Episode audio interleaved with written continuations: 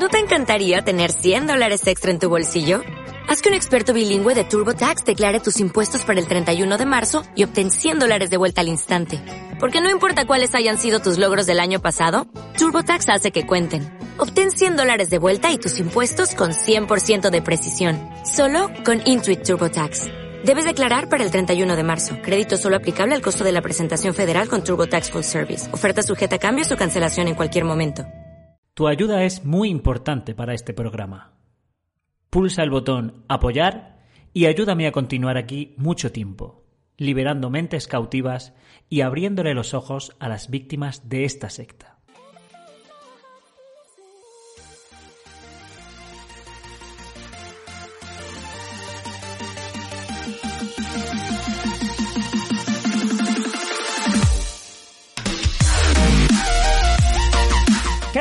Bienvenidos, bienvenidos una vez más al Rincón de Emma. Yo soy Emma y esta es vuestra casa, vuestro hogar, vuestro rincón aquí. Si me veis la frente brillante pronto, o si no me la veis, me la veréis. Es que estamos en una ola de calor brutal aquí en España. No vean la, ahora mismo me está marcando 39 grados y en esta habitación eh, que no corre ni, ni, una brizna, así que eh, pronto me veréis eh, sudar la frente. Pero hoy vamos a un tema increíble. Me pasaron este, este artículo por Instagram. La verdad es que un artículo que yo ni había oído hablar de él, pero nos pusimos a analizarlo en Twitch y llegamos a la conclusión, todos los que estábamos en el chat, que esto había que analizarlo en directo. El artículo lo dejaré en la descripción para el que diga que yo estoy manipulándolo o que estoy diciendo cosas que no dice el artículo.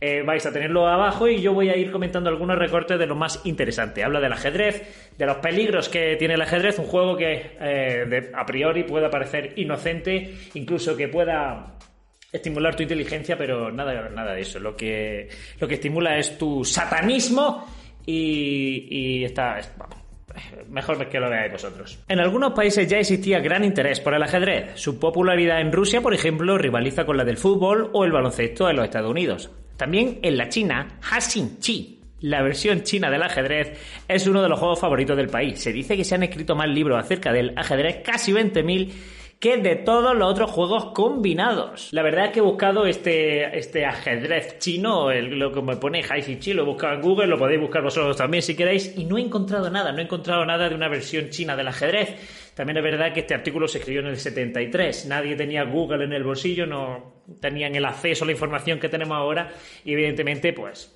Tú podías poner lo que te diera la gana en un artículo y leérselo al amo de casa si querías, que nadie te iba a contradecir. Luego, más adelante, explica pues, el tipo de movimiento que puede hacer cada ficha y el objetivo final del juego. Eh, y más adelante leemos. Por lo tanto, es la diferencia de movilidad de las varias piezas lo que hace posible la enorme variedad de movimientos. Algunos dicen que la complejidad del juego y su dependencia de la habilidad del jugador hacen que el ajedrez atraiga a las personas cuyo trabajo seglares no está a la altura de sus capacidades intelectuales.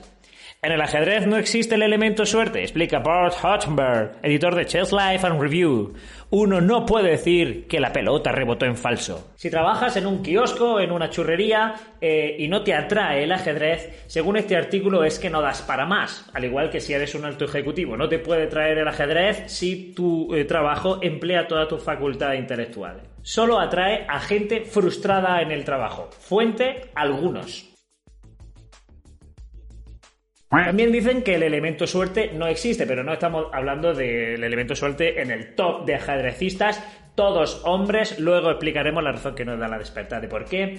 Eh, y no existe el elemento suerte no solo en la cima del ajedrez, sino en cualquier nivel, en el nivel básico. O sea, si tú estás aprendiendo con tu amigo a jugar al ajedrez los dos juntos al mismo nivel, ninguno de los dos tiene suerte. Realmente lo que uno tiene cuando gana son jugadas ensayadas estratégicamente planeadas de una manera previa. El destronado campeón de ajedrez del mundo, Boris Spassky, declaró, por naturaleza no tengo un impulso combativo, pero en el ajedrez uno tiene que ser un luchador y yo me convertí en uno por necesidad.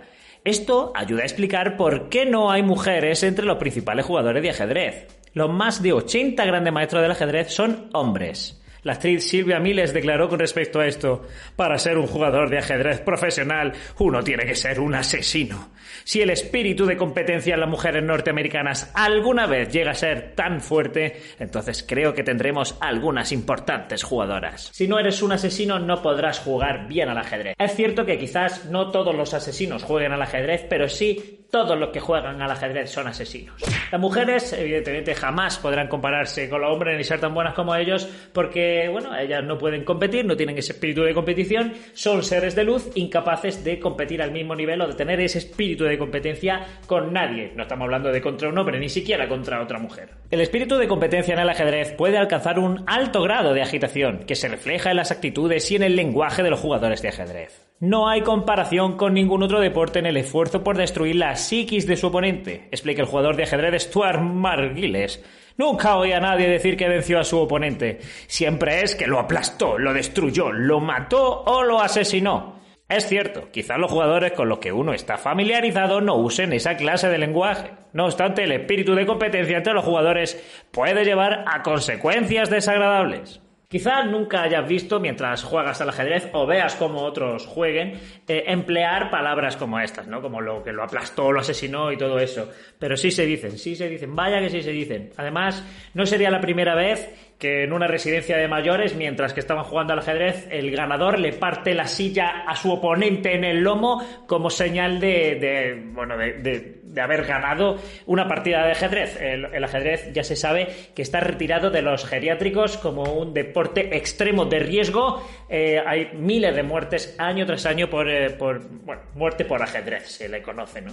La mayoría de las familias se las arreglan para confinar al tablero de ajedrez los inevitables conflictos que surgen en el juego, pero en algunos hogares las tensiones permanecen mucho después del jaque mate. No sé exactamente eh, esta gente a qué ajedrez ha jugado. Es cierto que a lo mejor eh, cuando está jugando con la familia, por ejemplo al Monopoly, sí puede haber cierta tensión mientras que todavía estás guardando pues, tus tarjetas de sorpresa o tus hoteles. Mientras que lo estás guardando dices, ah, pues a esta te la has llevado, a esta no sé qué. Puede haber cierta tensión.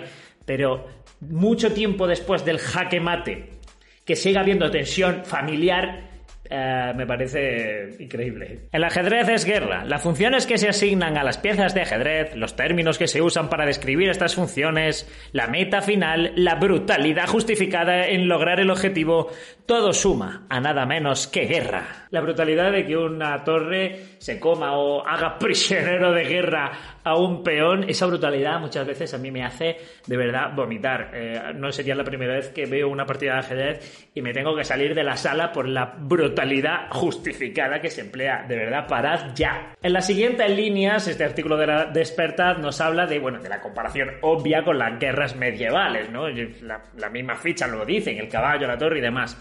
Y como habla de que algunos jugadores hoy día, pues evidentemente entienden que esto solamente es un juego y que no equivale a vaciarle el cargador en el pecho a un inocente panadero de pueblo. Pero en la Guachi, evidentemente, esto no lo entienden así. Aunque algunos jugadores de ajedrez quizás pongan reparos a que se haga semejante comparación, otros prontamente reconocen la similitud. De hecho, en un artículo acerca de un experto jugador de ajedrez, The Times de Nueva York hizo notar, cuando el señor Lyman mira un tablero de ajedrez, su diseño de cuadros a veces se transforma en las colinas y valles y pasos secretos de una persecución en un bosque o en el áspero terreno de un campo de batalla inglés. Hay que estar muy jodido de la olla para que tú veas un tablero de ajedrez y se te antoja un valle inglés, de verdad que, de verdad. La necesidad de precaución. Algunos jugadores de ajedrez han reconocido el daño que puede resultar de jugar a el juego. Según una enciclopedia británica, el reformador religioso Juan Haas cuando estuvo en prisión, deploró el haber jugado al ajedrez, con lo cual había perdido el tiempo y corrido el riesgo de llegar a ser presa de pasiones violentas. También quizás los adultos no consideren apropiado que los niños jueguen con juguetes de guerra o en juegos de naturaleza militar. ¿Es consistente entonces que ellos jueguen un juego reconocido como, en la opinión de algunos, el equivalente adulto e intelectual de las maniobras que representan los niños con soldados de juguete? ¿Qué efecto tiene en realidad sobre uno el jugar al ajedrez? ¿Es un efecto saludable? Seguramente el ajedrez es un juego fascinante, pero hay preguntas con respecto a este juego que cada persona que lo juega haría bien en considerar. Ya sabéis, el ajedrez representa cosas de guerra y a los niños en ningún caso les va a beneficiar, pero ni siquiera como entretenimiento no va a potenciar absolutamente nada en ellos jugar al ajedrez. Eh, y por supuesto, o sea, nada de jugar a algo que tenga competición entre, entre uno contra otro. Eh, los deportes, por supuesto que no. Eso no hay ni que decir que no se puede practicar ningún deporte porque fomenta la competición. Fútbol, baloncesto, está clarísimo que eso no. También estaría prohibido el juego de la oca, el parchís, porque claro, te comes la ficha de tu compañero y te cuentan 20. Quiere decir que el canibalismo te da fuerza para avanzar. Ese es el secreto oculto del parchís. Las damas Eh, bueno, cualquier juego de rol, cualquier juego de mesa, eh, bueno, todo prohibido. Vamos a terminar antes, vamos a prohibirlo todo. Todo es satánico menos el broadcasting. No sé qué os ha parecido este artículo, a mí me ha parecido muy interesante. Sé que es del 73, pero no nadie ha desmentido esto, nadie ha, sacado un artículo contradiciendo esto. Por lo tanto, estas luces en principio siguen vigentes. Así que ponme en los comentarios si a ti te prohibieron jugar al ajedrez o a cualquier tipo de juego así que parece inocente. Que parece que es inocente, pero que ellos ven eh, guerra, muerte y, descuartizamiento por doquier. Eh, ponme en los comentarios, espero que te haya gustado, muchas gracias. Nos vemos en el siguiente.